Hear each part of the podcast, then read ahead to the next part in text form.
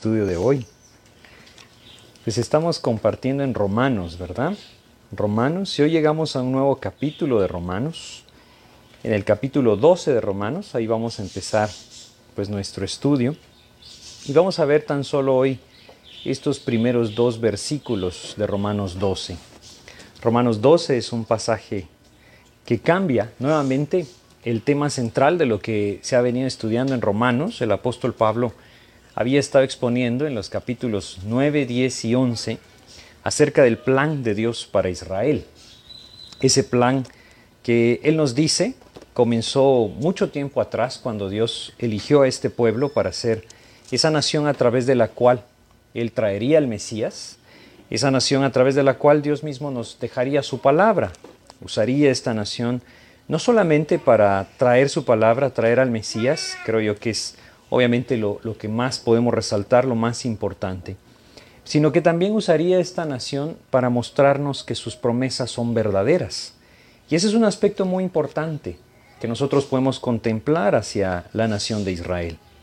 Hoy nosotros eh, podemos ver cómo esta nación todavía existe y todavía sigue teniendo los mismos conflictos que tuvo desde hace tantos siglos, ¿no? Pero una de las cosas más eh, maravillosas de las promesas de Dios es ver que Él ha guardado esta nación como, como ninguna otra podríamos pensar. No en sí porque ellos hoy estén haciendo la voluntad de Dios o viviendo conforme a ella, simplemente porque Dios en su decisión de elegirlos a ellos para cumplir su plan eterno los ha guardado. Pero esto también nos muestra a nosotros que las promesas de Dios se cumplen. Como Dios cumplió sus promesas, o las ha ido cumpliendo con el pueblo de Israel, también las cumple con los creyentes. Y así como nosotros podemos ver que ellos existen como una promesa de Dios dada a través de los profetas, Isaías, Jeremías, Ezequiel, hablan claramente de que Israel no dejará de existir hasta la segunda venida de Cristo. Como nosotros podemos ver que siguen existiendo, así nosotros también podemos asegurar que las promesas de Dios para nuestras vidas también se cumplirán. Entonces Dios tomó esta, esta nación, lo vimos en los capítulos perdón, 9, 10 y 11 de Romanos, y vimos también cuál es ese propósito actual de Dios con esta nación. Y no es distinto a las naciones, a las naciones gentiles, es decir, todas aquellas que no son judías. El propósito de Dios es la salvación. Y no hay otro camino para la salvación sino la fe en Jesucristo. Y ninguno de estos hombres que hoy está en esta nación o en este país, Israel, podrá alcanzar salvación si no viene a Cristo. Al igual que cualquier otra persona en todo el mundo. Ahora, eh, dejando atrás este capítulo 11 que nos hablaba acerca de una restauración futura de Israel, es algo que si lo que ha pasado antes se cumplió, también lo que Dios prometió adelante se cumplirá.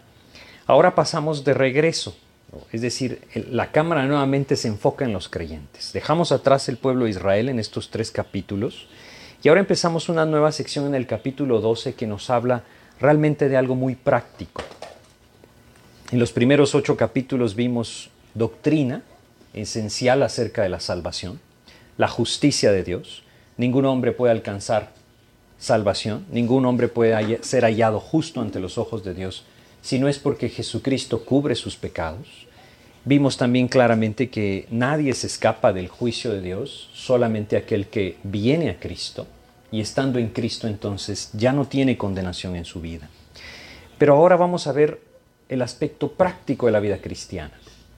Tenemos salvación en Cristo, somos hijos de Dios en Cristo, no hay condenación para nosotros en Cristo, tenemos una eternidad segura en Cristo, el amor de Dios es seguro hacia nuestras vidas en Cristo, pero ¿qué hay de la vida diaria, de nuestro diario vivir, nuestro actuar, nuestra relación con las demás personas, lo que nosotros día a día vivimos? Es esto lo que empieza a abordar entonces desde el capítulo 12 hasta el 16 de la epístola a los romanos. Podríamos llamarlo el vivir del creyente. Eso es lo que se empieza a abordar en estos capítulos y vamos a empezar tan solo con los primeros dos versículos de Romanos 12 que nos hablan acerca de dos cosas importantísimas, la entrega y la transformación. Dios nos llama a una vida de entrega y Dios anhela una vida transformada. Estos dos versículos que durante mucho tiempo han sido claves para entender cuál es el, principio de vida cristiana, pues es los que hoy vamos a, a estudiar. Entonces vamos a hacer una oración para pedirle a Dios que nos guíe, ¿sí? Padre, te queremos agradecer esta mañana la oportunidad que nos das nuevamente de reunirnos y queremos rogarte tu dirección, Señor. Suplicarte que seas tú quien nos enseña, quien habla a nuestro corazón y quien guía nuestras vidas, Padre, a esa entrega verdadera, a esa búsqueda de esa transformación. Guíanos en lo que hoy compartimos, te lo pedimos en el nombre de Jesús. Amén. Vamos entonces a Romanos capítulo 12 y vamos a leer estos primeros dos versículos del capítulo 12 de Romanos que nos hablan acerca, como les decía, de la entrega y la transformación. Dice Romanos 12.1, Así que hermanos, os ruego por las misericordias de Dios que presentéis vuestros cuerpos en sacrificio vivo, santo, agradable a Dios, que es vuestro culto racional.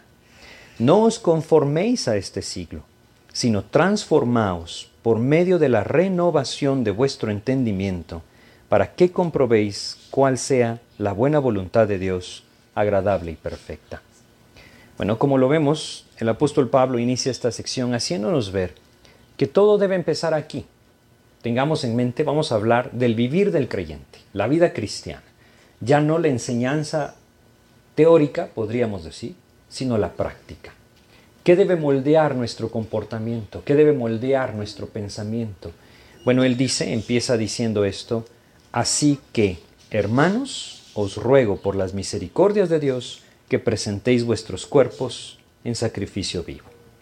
Es bien importante este versículo, yo quiero ir despacio en este versículo. El apóstol Pablo utiliza esta frase, así que, para ligar lo que ahora va a enseñar. Esta frase tal vez no es tan conocida para nosotros, no la entendemos bien, pero creo yo que podríamos traducirla de una forma un poco distinta. Podríamos decir, debido a todo lo que ya se dijo antes. Ese es ese así que. Él está ligando todo lo que ha explicado hasta ahora con lo que va a decir de aquí en adelante. Y esto nos tiene que llevar de regreso por un momento a contemplar las cosas que antes se han dicho.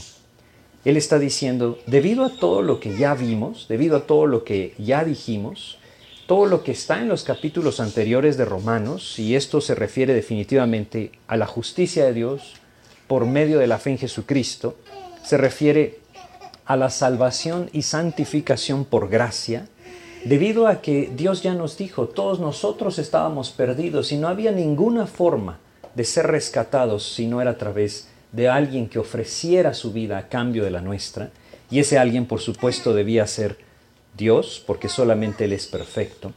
Así que nosotros que hemos sido sacados de las tinieblas, traídos a la luz a través de la obra redentora de Cristo, así que contemplando esta justicia que no es a través de la ley, sino de la gracia, y se apropia por la fe en Jesucristo, entonces, dice Él, os ruego Fíjense cómo dice, estamos hablando de entrega. ¿Puede Dios obligarnos a la entrega? Pues Él es Dios, Él puede hacer cualquier cosa en la vida de su creación, pero no lo hace. Él nos dice, os ruego.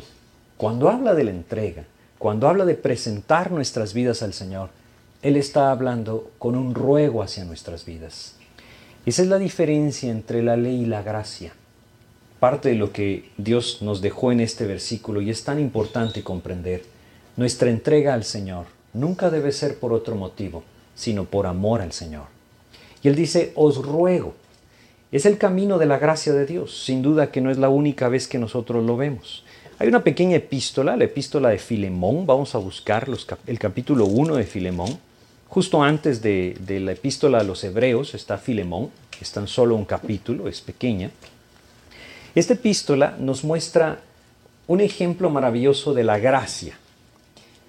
Si no lo tienen en mente, Filemón escapó de su dueño, Onesíforo, él era un esclavo y al haber escapado se topó con el apóstol Pablo, se convirtió a Cristo y entonces el apóstol Pablo lo envía de regreso a Filemón, lo, envía de regreso con Onésimo y, perdón, estoy, estoy diciéndoles al revés, ¿no? A Onésimo lo envía de regreso con Filemón y entonces le va a escribir acerca de lo que le pide que él haga. Y vamos a leer el versículo 8 y 9 de Filemón. Fíjense lo que Pablo le escribe. Dice, por lo cual, aunque tengo mucha libertad en Cristo para mandarte lo que conviene, más bien te ruego por amor, siendo como soy, Pablo ya anciano, y ahora además prisionero de Jesucristo. Fíjense cómo él escribe a Filemón con respecto a Onésimo y le dice, yo podría mandarte lo que yo quisiera, tengo el derecho de hacerlo. Filemón conoció a Cristo a través de la vida del apóstol Pablo. El apóstol Pablo había sido de gran edificación para la familia de Filemón, según lo que leemos en este epístola, y él le dice, yo te lo podría mandar, pero no te lo voy a mandar, te lo ruego por amor.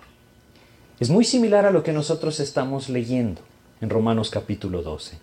La entrega a Cristo no es una, un paso religioso, no es una obligación, no es una conveniencia, es un paso de fe que debe darse por amor. Y Dios nos dice, os ruego. Es increíble que Dios extienda un ruego hacia la vida del hombre, ¿no les parece? No es la única ocasión que lo hace. Si vamos a 2 Corintios capítulo 5 también, y vemos en el versículo 20, aquí el apóstol Pablo está hablando acerca de la salvación, acerca de cómo Dios lo ha constituido a él un embajador de Cristo y a cada uno de nosotros también.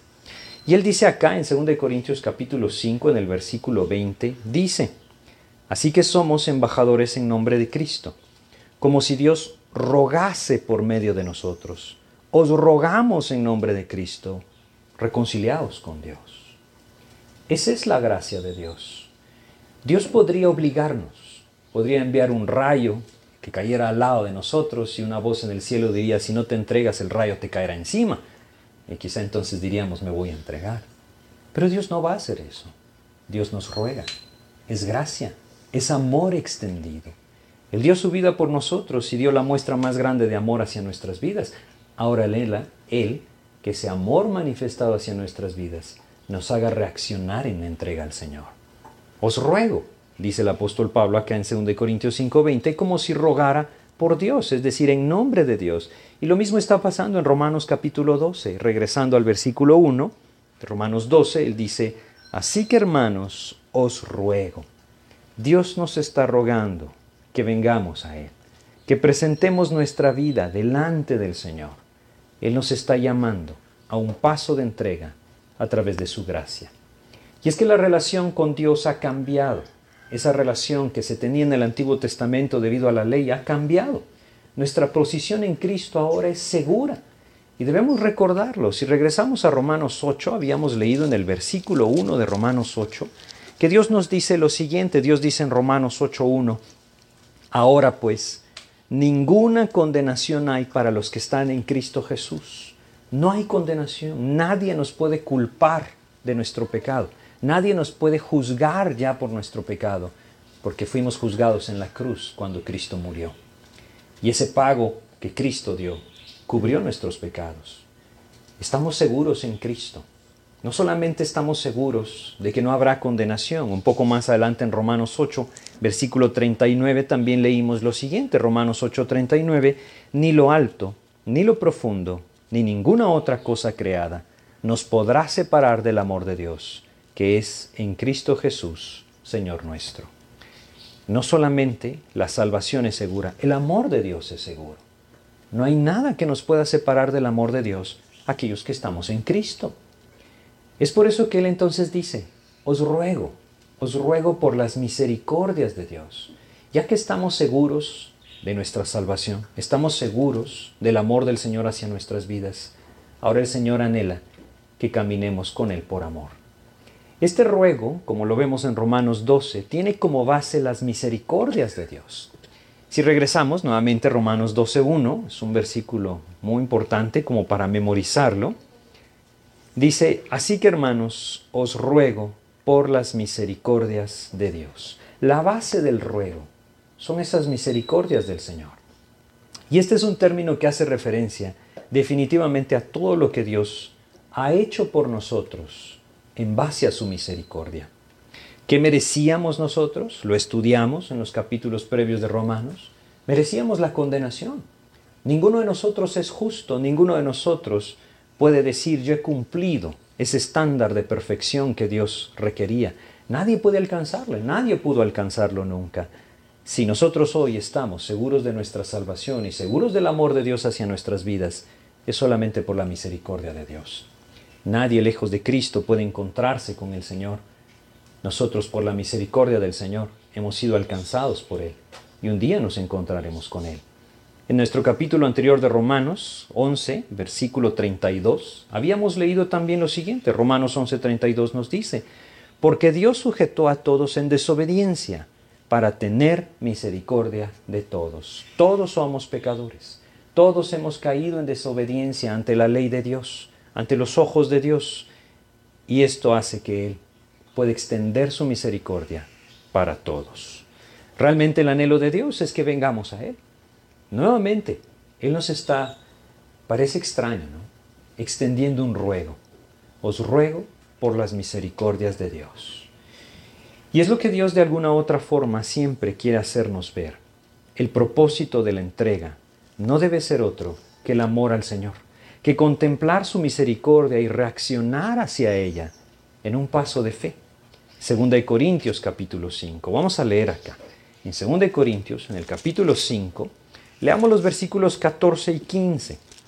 Fíjense cómo este pasaje nos hace ver cuál debe ser ese propósito por el cual damos ese paso o lo que nos debe llevar a dar ese paso. Dice acá, 2 Corintios 5, 14 y 15 dice, porque el amor de Cristo nos constriñe. Esto quiere decir nos atrapa. Eso significa esta palabra, nos atrapa. El amor de Cristo me atrapa. Cuando yo contemplo sus misericordias, Entiendo cuál era mi posición, entiendo que estaba perdido, entiendo que no había ninguna manera de salvarme y que Cristo me amó de tal manera que dio su vida por mí, su amor me atrapa. Y entonces dice, el amor de Cristo nos constriñe pensando esto, que si uno murió por todos, luego todos murieron. Y por todos murió, para que los que viven ya no vivan para sí, sino para aquel que murió y resucitó por ellos. Ese es el motivo. Él murió por mí, para que yo viva por Él. Esa es la idea de lo que nosotros estamos viendo también en Romanos capítulo 12. Debemos ver entonces que Él nos está diciendo, os ruego por las misericordias de Dios que presentéis vuestros cuerpos en sacrificio vivo. Ahora, ¿qué es este sacrificio vivo? Esto dice el versículo 12, ¿no? Que presentéis vuestros cuerpos en sacrificio vivo. Vamos por partes. ¿Qué nos está llamando a hacer? Nos está llamando a presentarnos. Esta es una, una forma en la que todo lector del Antiguo Testamento podría identificar a qué se refiere. Los sacerdotes y levitas eran llamados a presentar el sacrificio delante de Dios. Esto significaba llevarlo y ponerlo sobre el altar. Esa es la palabra que Pablo está usando. Cuando él dice presentéis, está haciendo referencia completamente a esto. Lo que Dios nos está llamando a hacer es a traer nuestras vidas delante del Señor. Traer nuestras vidas al altar. Ponerlas ahí. Ahora, yo creo que aquí hay algo bien importante de hacer ver. Es mucho más fácil ofrecer un sacrificio a presentarme yo como un sacrificio. El proceder religioso muchas veces lo hace notar. Es más fácil que yo venga y diga, voy a ofrecer esto a Dios, voy a ayudar acá, voy a ofrecer esto, voy a entregar esto, voy a dar esto para la obra de Dios, voy a hacer esto, voy a ayudar a tal persona. Eh, es decir, hace unos días escuché una historia, quizá nos ayude a comprenderla. En Estados Unidos, un hombre salió en muchas revistas y periódicos haciéndose famoso porque él había decidido voluntariamente donar un riñón a un desconocido. Lo entrevistaron entonces haciéndole preguntas para conocer cuál era su motivación, porque él estaba donando un riñón a un desconocido. Y él decía, en la entrevista decía, para que mis hijos se sientan orgullosos de su padre. Ya ven que siempre hay reporteros que son un poquito más astutos y van un poquito más allá. Uno de ellos fue y entrevistó a una de sus hijas, una niña de unos 10 años. Ella dijo, mi padre jamás me ha venido a ver desde que yo recuerdo. Nunca nos ha ayudado en nada en mi casa y es mi madre la que tiene que trabajar para darme de comer. Qué tremendo esto, ¿no? Por un lado, él presentándose como un héroe, dando un riñón para ayudar a un extraño, pero en lo que realmente requiere un sacrificio con sus hijos, olvidándolos. Me parecía un ejemplo que nos puede hacer comprender quizá esta posición. De alguna otra manera podemos quizá entenderlo así.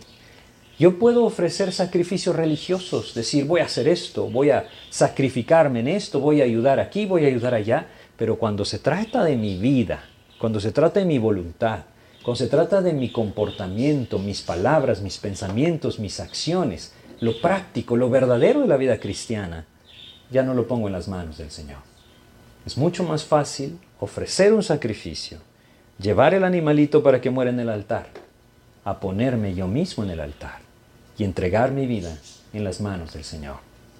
Por eso es que Dios nos está diciendo, nos está hablando de esta manera. Él nos dice que presentéis vuestros cuerpos en sacrificio vivo. La diferencia acá, la gran diferencia acá es que nosotros somos los sacerdotes, es decir, en el sentido de aquellos que lo llevamos al altar, pero nosotros también somos el sacrificio. No solamente somos los que llevamos el sacrificio al altar, nosotros mismos somos los que nos ponemos sobre el altar. Somos el que lo ofrece y somos lo que se sacrifica. Y lo que Dios anhela que entendamos acá es simplemente que Él nos está llamando a poner nuestras vidas en las manos del Señor. Esto habla de entrega. Él nos está llamando a entregarnos. Él nos está llamando a venir ante Él y decirle, toma mi vida, Señor. Presentar mi vida es reconocer que Cristo tomó mi lugar. Esa es la idea de todo esto, que Cristo fue el sacrificio presentado para que yo pueda vivir. No olvidemos, al final de cuentas, Dios nos menciona claramente que Él es el Cordero de Dios. Quisiera que leyéramos un ejemplo. Vamos a Números, Números capítulo 8, para que podamos ver qué es lo que estoy tratando de compartirles. Números capítulo 8. Vamos a leer acá el versículo 17 de Números 8. Números capítulo 8, versículo 17. Esto nos habla de los levitas. Vamos a leerlo. Números 8, 17 está hablando acerca de los levitas. Ahora, ¿recuerdan ustedes cuando Dios sacó a Israel de Egipto? Ellos pusieron la sangre del cordero sobre los dinteles de la casa y no murió el primogénito, pero en las casas que no pusieron la sangre en los dinteles, el primogénito murió. Y entonces dice, dice Números, perdón, capítulo 8 de Números, versículo 17 dice, porque mío es todo primogénito de entre los hijos de Israel, así de hombres como de animales. Desde el día que yo hería todo primogénito en la tierra de Egipto, lo santifiqué para mí. ¿Qué es la idea de esto? La idea es que así, como estos primogénitos ahora pertenecían al Señor por el sacrificio que se había ofrecido en favor de ellos, así nosotros ahora pertenecemos al Señor por el sacrificio que se ofreció en favor nuestro. Ese sacrificio que se ofreció en favor nuestro es Jesucristo. Y ahora sí vamos a Juan capítulo 1. Juan capítulo 1, versículo 29. Les mencionaba antes al Cordero de Dios, dice Juan capítulo 1, versículo 29. El siguiente día vio Juan a Jesús que venía a él y dijo, He aquí el Cordero de Dios que quita el pecado del mundo. Él es el Cordero, Él es la Pascua, Él es el que murió por mí. Él fue ofrecido a cambio de mi vida. Ahora Dios me está diciendo, contempla las misericordias de Dios y me ruega, contemplando estas misericordias, que presente mi vida para que ahora Cristo viva en mí. A veces pensamos que Dios nos está llamando a morir por Él. Hay situaciones y circunstancias que han llevado a creyentes a dar su vida por Cristo, pero Romanos 12.1 nos está llamando a vivir por Él a que mi vida no sea mía, sea del Señor. No me está llamando a morir, me está llamando a vivir, a dejar que Cristo viva en mí, a reconocer que yo morí cuando Cristo murió, para que entonces sea Él el que vive mi vida. Pero no solamente de forma teórica, estamos hablando de algo práctico, que mi comportamiento refleje a Cristo, que mis palabras, mi pensamiento, que lo que yo soy al final de cuentas en mi vida le refleje, le refleje al Señor. Esto requiere que realmente yo me presente como un sacrificio vivo. Tenemos que observar acá que Dios nos está llamando a venir. Antes vimos cómo la gracia de Dios nos ha justificado, pero ahora Dios nos está diciendo, tienes que venir. Si anhelamos nosotros ser transformados, debemos presentarnos ante Él. Si no nos presentamos ante Él, nunca seremos transformados. Ese es el camino que Romanos 12.1 nos está pintando. Ahora, ¿qué es lo que debemos dar? Bueno, regresemos a Romanos 12.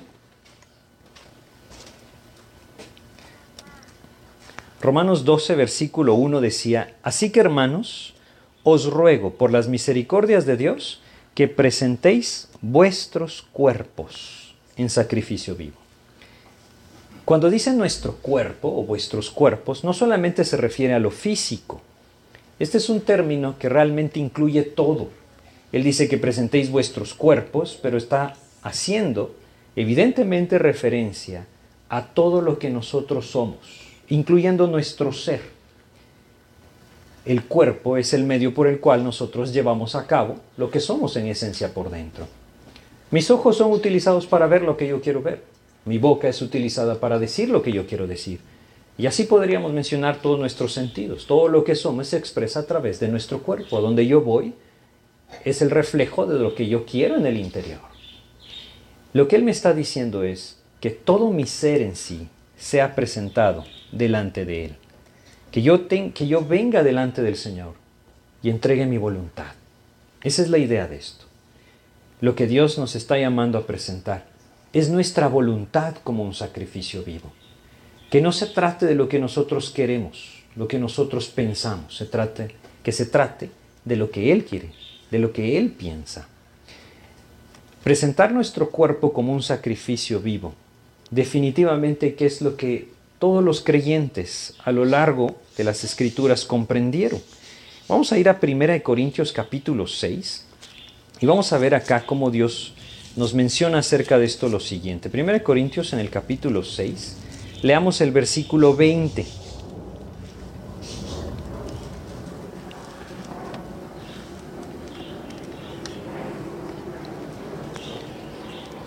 Dice 1 Corintios capítulo 6 versículo 20 dice, porque habéis sido comprados por precio. Glorificad pues a Dios en vuestro cuerpo y en vuestro espíritu los cuales son de Dios. Es que no somos de nosotros mismos. Son ideas un poco difícil a veces de comprender. Yo no me pertenezco a mí mismo, le pertenezco al Señor. Cuando yo vine a Cristo, entonces su sangre me compró. Mi vida no es mía, mi cuerpo no es mío.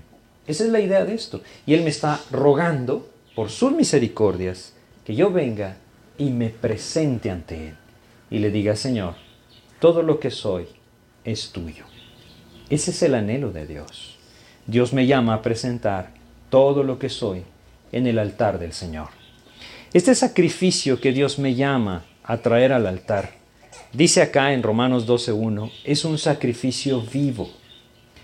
Les decía antes, siempre es cómodo para la carne hacer un sacrificio antes que presentarse como un sacrificio.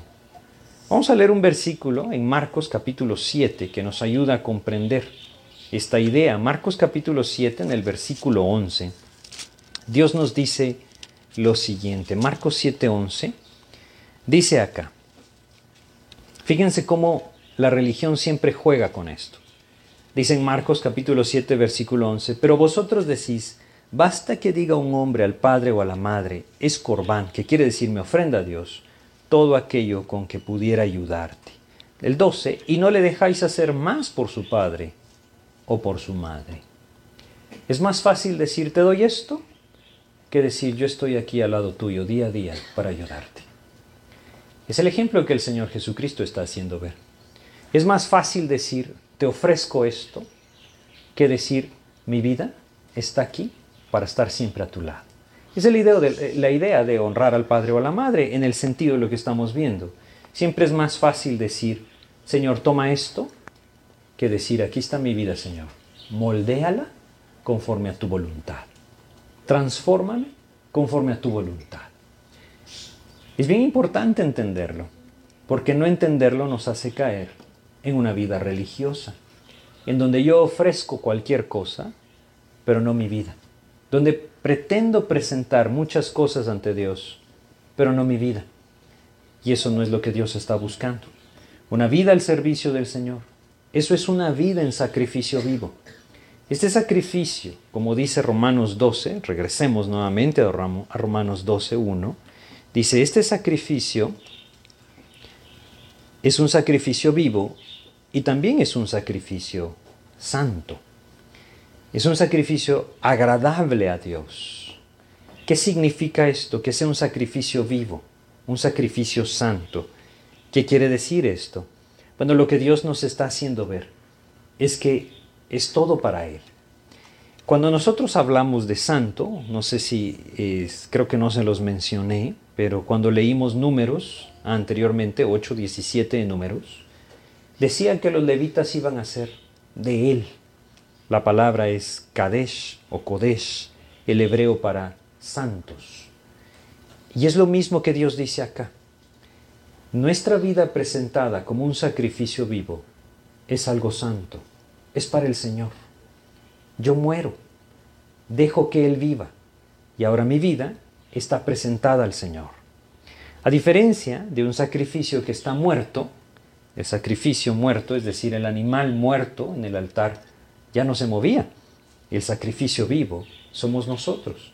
Y lo que Dios quiere es que mi vida sea enteramente del Señor todo lo que soy, todo mi cuerpo, todo lo que actúo, todo lo que pienso, todo lo que veo, todo lo que escucho, que sea del Señor.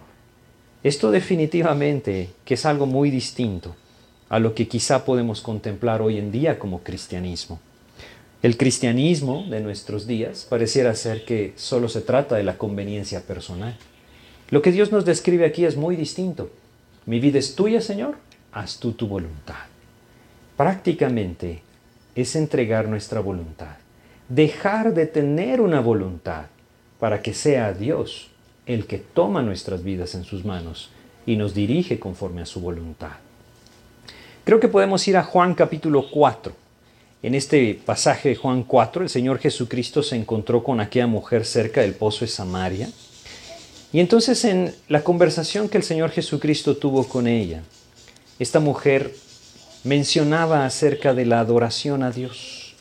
Bueno, dice acá, Juan capítulo 4, versículo 24, la respuesta de nuestro Señor Jesucristo dice, Dios es espíritu, y los que le adoran en espíritu y en verdad es necesario que adore.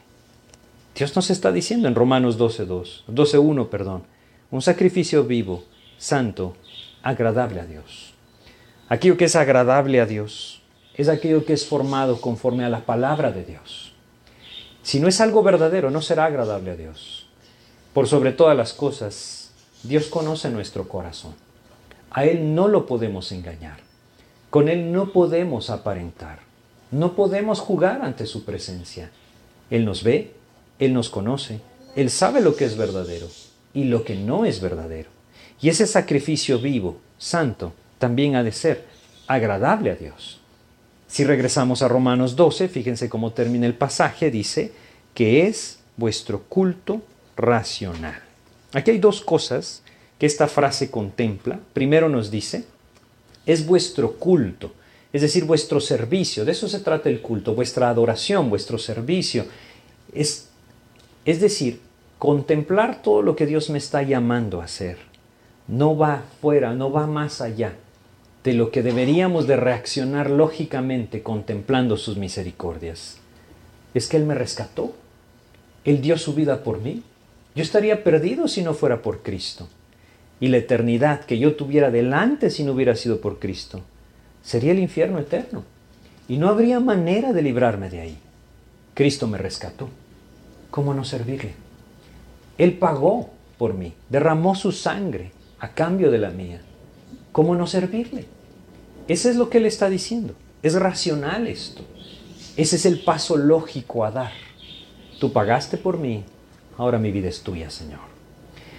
Y lo que falta, creo que lo pasamos a propósito por alto, vamos a regresar. ¿Cuál es la motivación de todo este sacrificio vivo? ¿Cuál es la motivación de presentarnos delante del Señor? Lo habíamos visto antes las misericordias de Dios. Yo aquí quiero hacerles meditar en algo. ¿Cuál es mi motivo para buscar al Señor? ¿Por qué le estoy buscando al Señor? Hoy existe mucha confusión en cuanto a esto.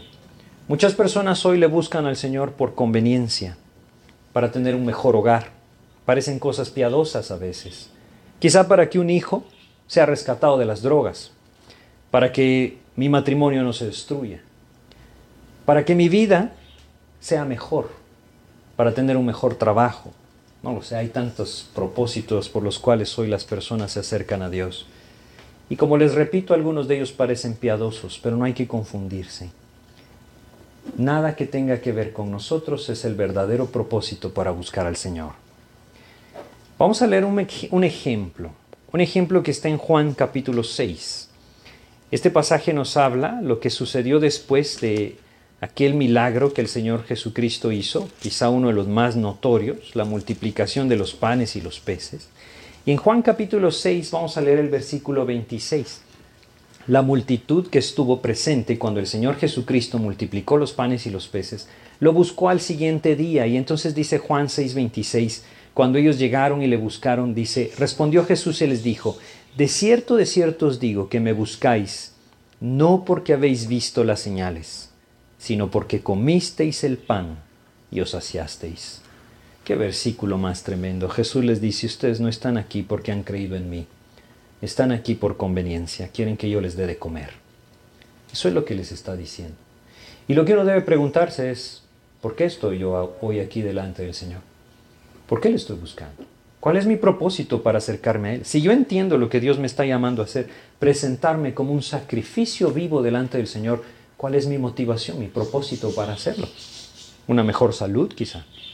Son cosas que a veces nos, nos llevan a buscar al Señor, definitivamente, pero debemos entender que ese no es el propósito para buscar a Cristo. Son sus misericordias, son lo que Él significa para nosotros, son lo que Él hizo por nosotros, es quien Él es realmente. Aquí mismo en Juan capítulo 6, si vamos más adelante, versículos 68 y 69, el Señor Jesucristo le pregunta a sus discípulos, ¿Acaso ustedes también quieren irse? ¿Acaso queréis iros también vosotros? Y dice el 68, le respondió Simón Pedro, Señor, ¿a quién iremos? Tú tienes palabras de vida eterna. Y nosotros hemos creído y conocemos que tú eres el Cristo, el Hijo del Dios viviente. Este era el propósito por el cual ellos estaban al lado del Señor, la vida eterna. Ellos entendían, lo llegaron a entender. Todavía no comprendían todas las cosas, pero lo llegaron a entender. Él era el Hijo de Dios. ¿Cómo no seguirle? Es lo mismo en nuestras vidas. Es entender que las misericordias de Dios es el único camino a la salvación. Es entender el amor del Señor que se entregó a sí mismo por mí, lo que debe llevar mi vida a decir, Señor, pongo mi vida en el altar como un sacrificio vivo para que tú la vivas. Toma mi cuerpo, toma mi mente, toma mi voluntad, moldéala tú conforme a lo que tú quieres, haz tú conmigo tu propio deseo. Eso es presentarnos como un sacrificio vivo. Y ahí es donde Dios quiere que todos nosotros estemos hoy. En primera de Juan capítulo 4, versículo 19, Juan escribe un principio sumamente importante. Primera de Juan capítulo 4, en el versículo 19 él nos dice, nosotros le amamos a él porque él nos amó primero. El amor al Señor es una reacción al amor que Él tuvo hacia nuestras vidas. El presentar mi vida como un sacrificio vivo no debe tener otro motivo que el amor al Señor. Y para esto yo debo contemplar sus misericordias y entender, Él me amó primero. No se trata de lo que yo busco en esta tierra, se trata de que Él es Dios y dio su vida por mí. De eso se trata. Al final de cuentas, mi motivación siempre va a ser evidente cuando yo intente acercarme al Señor. Él me va a quebrantar y me va a llevar a abrir mis ojos para que yo pueda comprender cuál es el verdadero propósito por el que me estoy acercando. Dios es muy misericordioso y es muy paciente con nosotros y su gracia se extiende, pero su palabra nos indica cuál es su voluntad. Y nosotros no podemos decir, yo no sabía, Señor, que tú querías que yo te siguiera solo por amor. Es bien importante que nosotros lo entendamos así que meditemos en esto, incluso que nosotros comprendamos que si no es por amor, el Señor no quiere ser seguido. Es así de radical lo que estamos viendo acá. Es el amor del Señor el que debe llevar nuestras vidas a la entrega al Señor. Pero si nosotros regresamos a Romanos y avanzamos al siguiente versículo, vamos a ver los primeros dos hoy, les decía, Romanos capítulo 12, versículo 2, entonces el 1 nos habla de una entrega, un sacrificio vivo, presentar mi vida en entrega delante del Señor, que debe tener como propósito, como motivación, el amor que recibí de Cristo. Contemplar sus misericordias me debe llevar a poner mi vida por completo en las manos del Señor. No hacerlo es ilógico, es en contra de lo racional. Esa es la idea. Ahora el versículo 2 nos dice, dice acá, no os conforméis a este siglo, sino transformaos por medio de la renovación de vuestro entendimiento, para que comprobéis cuál sea la buena voluntad de Dios, agradable y perfecta. Fíjense lo que nos dice este versículo. Él nos hace ver que el camino al servicio verdadero, el camino a vivir en esa entrega constante, diaria, no podemos pasar esto por alto. Los levitas, los sacerdotes, presentaban todos los días dos sacrificios. Era la ley, todos los días dos sacrificios delante del altar o sobre el altar. Claro, habían muchos más que se pudieran ir, pudieran ir añadiendo según las personas iban llevando sus ofrendas, pero la ley contemplaba todos los días dos sacrificios presentados delante del Señor en el altar.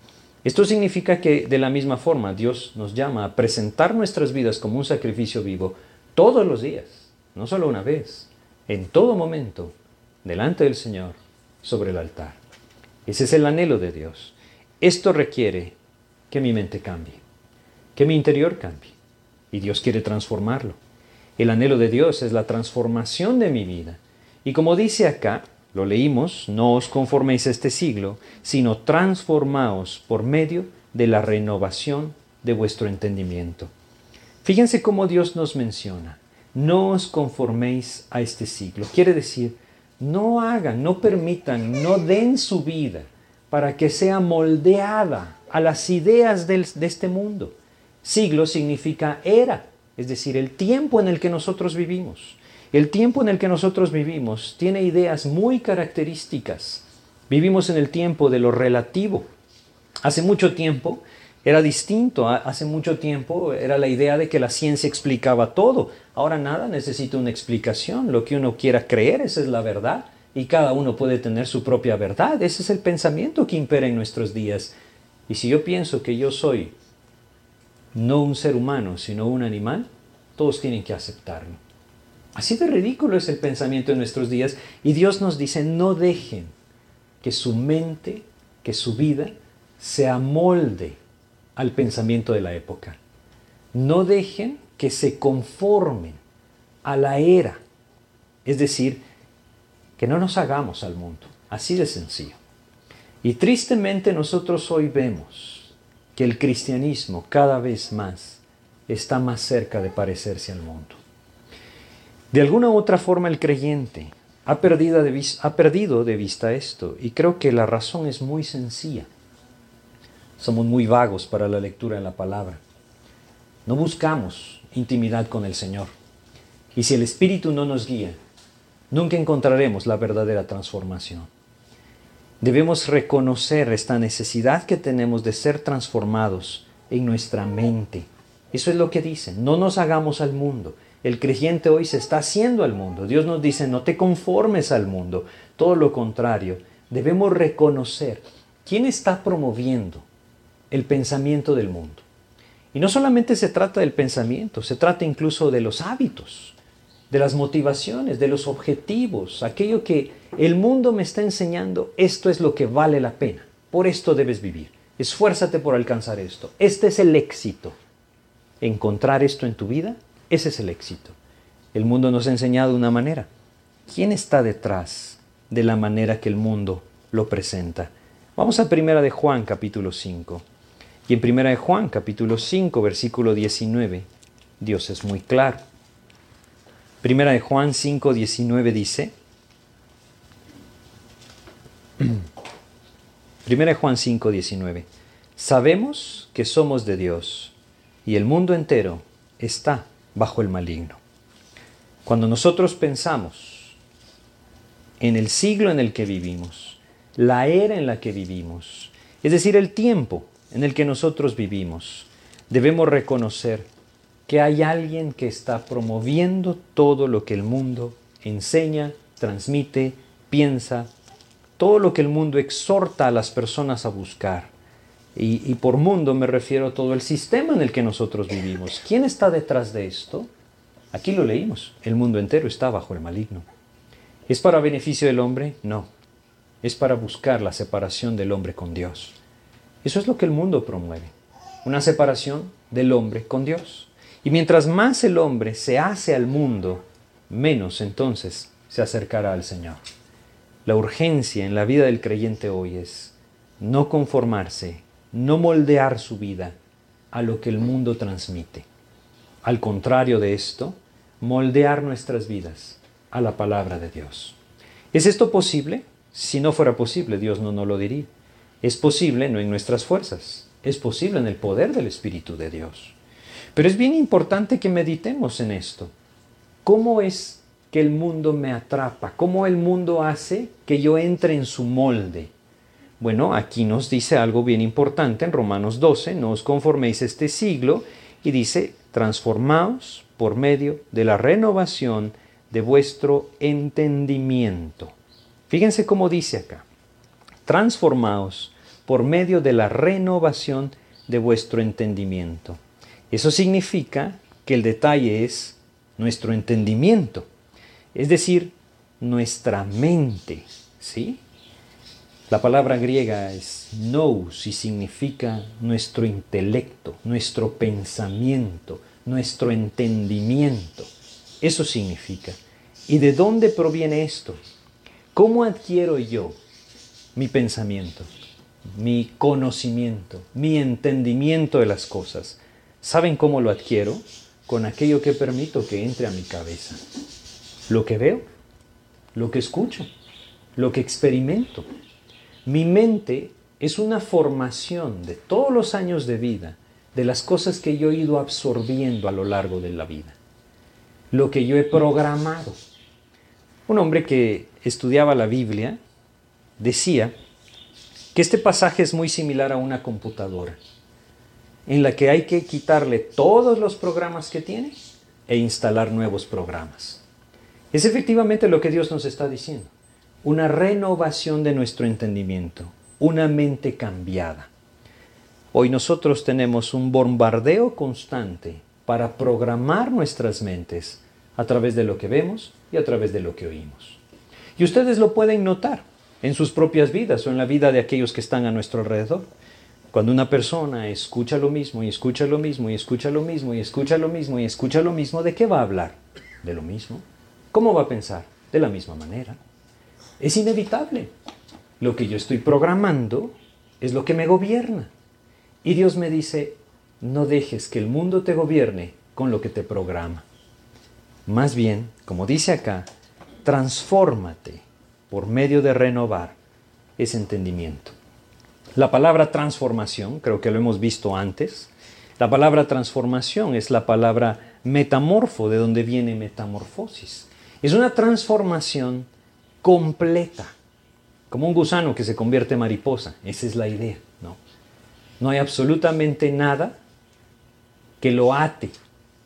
Es distinto en muchos aspectos. Lo que Dios dice es que tu vida sea completamente transformada. ¿Cómo Dios va a hacer esto? Cuando el Espíritu Santo tome control de mi mente. Y lo que yo necesito comprender es el principio que Dios me está poniendo acá. Desprográmate del mundo y prográmate del Señor. Desprográmate del mundo y prográmate de la palabra de Dios. Es por eso que Dios anhela esto en nuestras vidas. Vamos a Colosenses y leamos en el capítulo 3 de Colosenses, versículo 16. Fíjense cómo dice. Colosenses capítulo 3, versículo 16. Nos dice, la palabra de Cristo more en abundancia en vosotros, enseñándoos y exhortándoos unos a otros en toda sabiduría, cantando con gracia en vuestros corazones al Señor con salmos e himnos y cánticos espirituales. Fíjense lo que dice en la primera parte, la palabra de Cristo more en abundancia en vosotros. No hay otra forma de instalar programas nuevos que sean conforme a la voluntad de Dios, sino es ir a la Biblia. Si nosotros no vamos a la palabra de Dios, entonces no seremos transformados porque no renovaremos nuestra mente.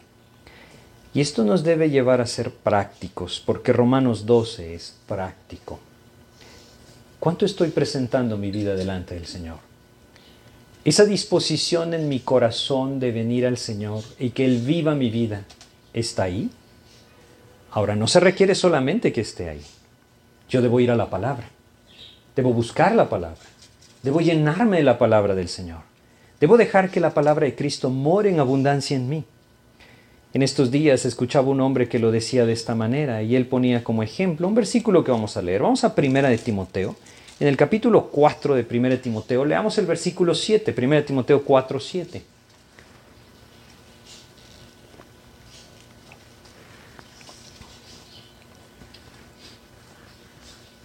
Primero Timoteo capítulo 4, versículo 7 dice, desecha las fábulas profanas y de viejas, y ahora dice, ejercítate para la piedad. La palabra es gimnasium, ¿no? Ejercítate. Nos da la idea de hacer ejercicio.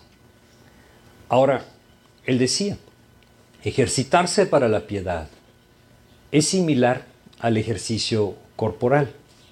Yo puedo venir y desear con todo mi corazón estar en forma, pero si no hago ejercicio no va a pasar. Yo puedo desear con todo mi corazón vivir para Cristo, pero si no me ejercito en la piedad, tampoco va a pasar. Si no voy a la Biblia, si no la leo, si no la medito, si no la memorizo, si no la estudio, entonces tampoco va a pasar. Ese es el ejercicio para la piedad. Y debo entenderlo de forma práctica, para enfrentar mi vida también de forma práctica. Dios me llama a no moldear mi vida al mundo, pero si yo sigo alimentando mi mente, sigo alimentando mi corazón, de los principios del mundo, de las ideas del mundo, hoy esto es algo tremendo, ¿no? Creo que nunca antes, como en nuestros días, es tan fácil llenarse del mundo. Hoy en día, creo que todos nosotros podemos hacerlo tan fácil como abrir nuestro teléfono y dejar que todo el mundo entre a nuestras vidas. Quieren escuchar. Es tan fácil programarnos con el mundo. Y tener la idea o la programación en nuestra mente de personas que ni conocemos. Pero eso está llenando nuestra mente y nuestro corazón y moldeando nuestras vidas al mundo. Dios nos dice, deja esto a un lado y ven a mi palabra. Y llénate de mi palabra. Él me quiere dar mi forma de pensar. Él me quiere programar mi entendimiento, me quiere programar mi pensamiento. Y esto no va a pasar si yo no me ejercito para la piedad. Nuevamente es algo práctico y Dios anhela que sea algo práctico. Si nosotros moldeamos nuestra vida al mundo, vamos a perder algo, vamos a perder esa esencia que el Señor Jesucristo nos dice, desea que sea nuestra vida. Vamos a Mateo capítulo 5 en Mateo capítulo 5, versículo 13,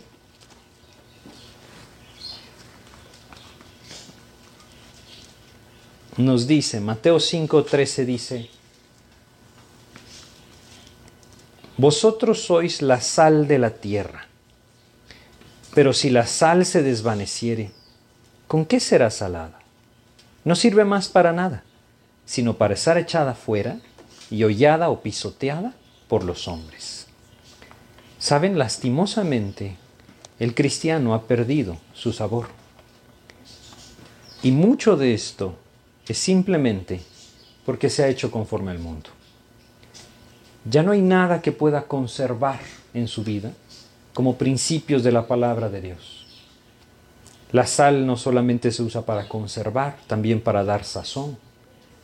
Y si ésta pierde su sabor, como dice, entonces ya no sirve más para nada. Si nosotros moldeamos nuestra vida al mundo, seremos como sal sin sabor.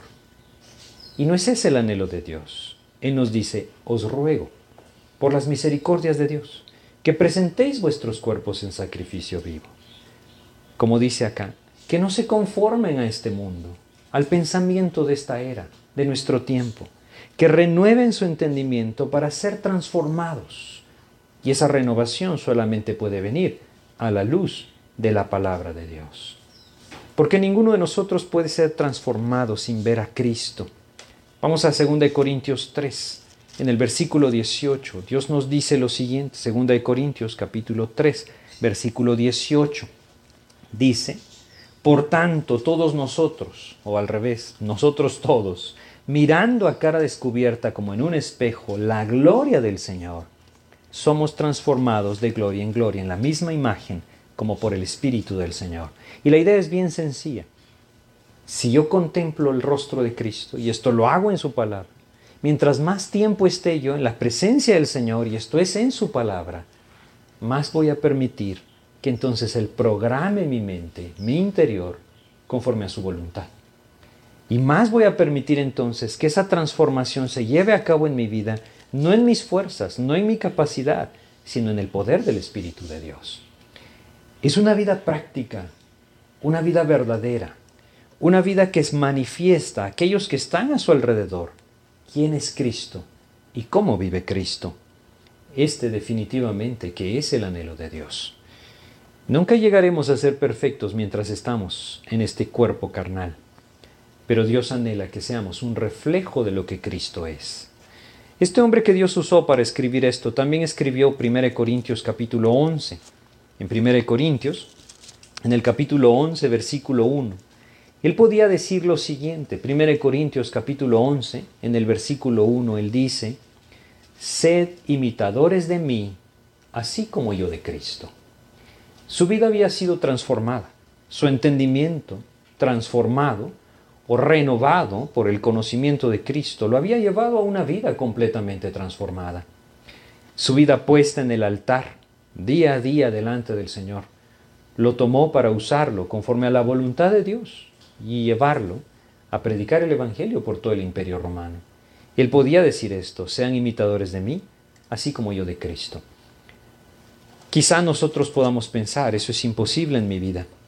Nuevamente, Dios me está llamando a algo práctico. Antes vimos todo lo que debíamos comprender para entender por qué estamos en Cristo libres de condenación. El amor de Dios es seguro en nuestras vidas. Nada nos puede separar de la presencia de Cristo desde el día que venimos a Él. Pero Dios nos está llamando a vivir también. Y esto nuevamente tiene que ver con algo práctico en mí. Lo que yo estoy llenando mi mente, llenando mi corazón, eso es lo que va a mandar mi entendimiento. Y mi cuerpo no podrá ser presentado como un sacrificio vivo si el Señor no está renovando mi entendimiento para transformar mi vida. Así es que la entrega, la entrega, Dios podría obligarme a hacerla, pero no lo va a hacer. Me está rogando que la dé. La transformación debe ser algo sumamente práctico no basta con desearlo, debo ejercitarlo. No basta con anhelarlo, debo ir al Señor, debo ir a su palabra, debo ir a su presencia. Un creyente que no pasa tiempo en la palabra de Dios es un creyente que no puede ser transformado. Y lo único que terminará viviendo es una vida religiosa. Perderá su sabor como sal y será pisoteado por el mundo. Eso es lo que el Señor nos enseña en su palabra. Si anhelamos ser transformados y ser sal, que da el, el sabor necesario para llevar a otros a Cristo, no pensemos ni un solo momento que podemos estar lejos de la Biblia. Debemos presentarnos como un sacrificio vivo y renovar nuestro entendimiento a la luz de la palabra de Dios. Pues vamos a detenernos aquí en nuestro estudio y yo quiero alentarles a meditar en esto. Nuevamente son, son pasajes, son versículos que nos llevan a algo muy, muy práctico y, y no nos engañemos a nosotros mismos, ¿no? Si nosotros anhelamos vivir para Cristo, ejercitémonos para la piedad. Si nos ejercitamos para el mundo, no esperemos nada más, vamos a vivir moldeados a los pensamientos del mundo. Y otra vez, tantas veces que he dicho esta palabra, ¿no? Esto es algo práctico. Debo verlo así. ¿En dónde paso más tiempo? Y pongámoslo algo sencillo. ¿Qué escucho más tiempo? ¿Qué es lo que constantemente está llenando mi mente? Ese es mi mayor interés. Eso está moldeando mi vida. Si no es Cristo y su palabra, cuidado. Puede ser que yo anhele vivir para Cristo, pero me estoy ejercitando en la mundanalidad. Y eso no tiene sentido. Así es que vamos a terminar pidiéndole a Dios que nos guíe a través de una oración. Vamos a orar. Padre, te agradecemos, mi Dios, por tu palabra y nuevamente, Señor, porque tú, en tu infinita misericordia, en tu gracia, nos estás llamando a una vida de entrega. Ayúdanos, Padre, a cada día presentarnos delante de ti como ese sacrificio vivo. Llévanos, Señor, día a día a venir delante de ti a tu palabra y buscar, Señor, esa renovación de nuestra mente. Líbranos, mi Dios, de moldear nuestras vidas al pensamiento de este tiempo y haznos ver, Padre, si eso es lo que estamos haciendo. Ayúdanos, Padre, a caminar hacia ti y a buscar en ti esa verdadera transformación. Usa nuestras vidas, mi Dios, y llévanos, Padre, día a día a tu presencia para que nuestras vidas sean moldeadas conforme a tu voluntad. Te pedimos tu ayuda y dirección para esto en el nombre de Jesús. Amén, Señor. Bueno, pues muchas gracias. En nuestro próximo estudio vamos a continuar con este pasaje y nos vamos a tomar un buen tiempo para meditar en la última parte de Romanos 12.2. Hoy no vimos todo el versículo 2. En la segunda parte del versículo 2 decía, para que comprobéis cuál sea la buena voluntad de Dios agradable y perfecta. Y, lo que vamos a estar viendo es simplemente cómo muchas veces nosotros anhelamos conocer la voluntad de Dios en una cosa específica en nuestras vidas, pero en lo que ya sabemos cuál es la voluntad de Dios, no la vivimos. No tiene sentido esperar que Dios me revele su voluntad para algo específico que yo sí quiero conocer, cuando lo que ya me ha revelado no es parte de mi vida. Pues en eso vamos a estar meditando. Muchas gracias, que Dios les bendiga.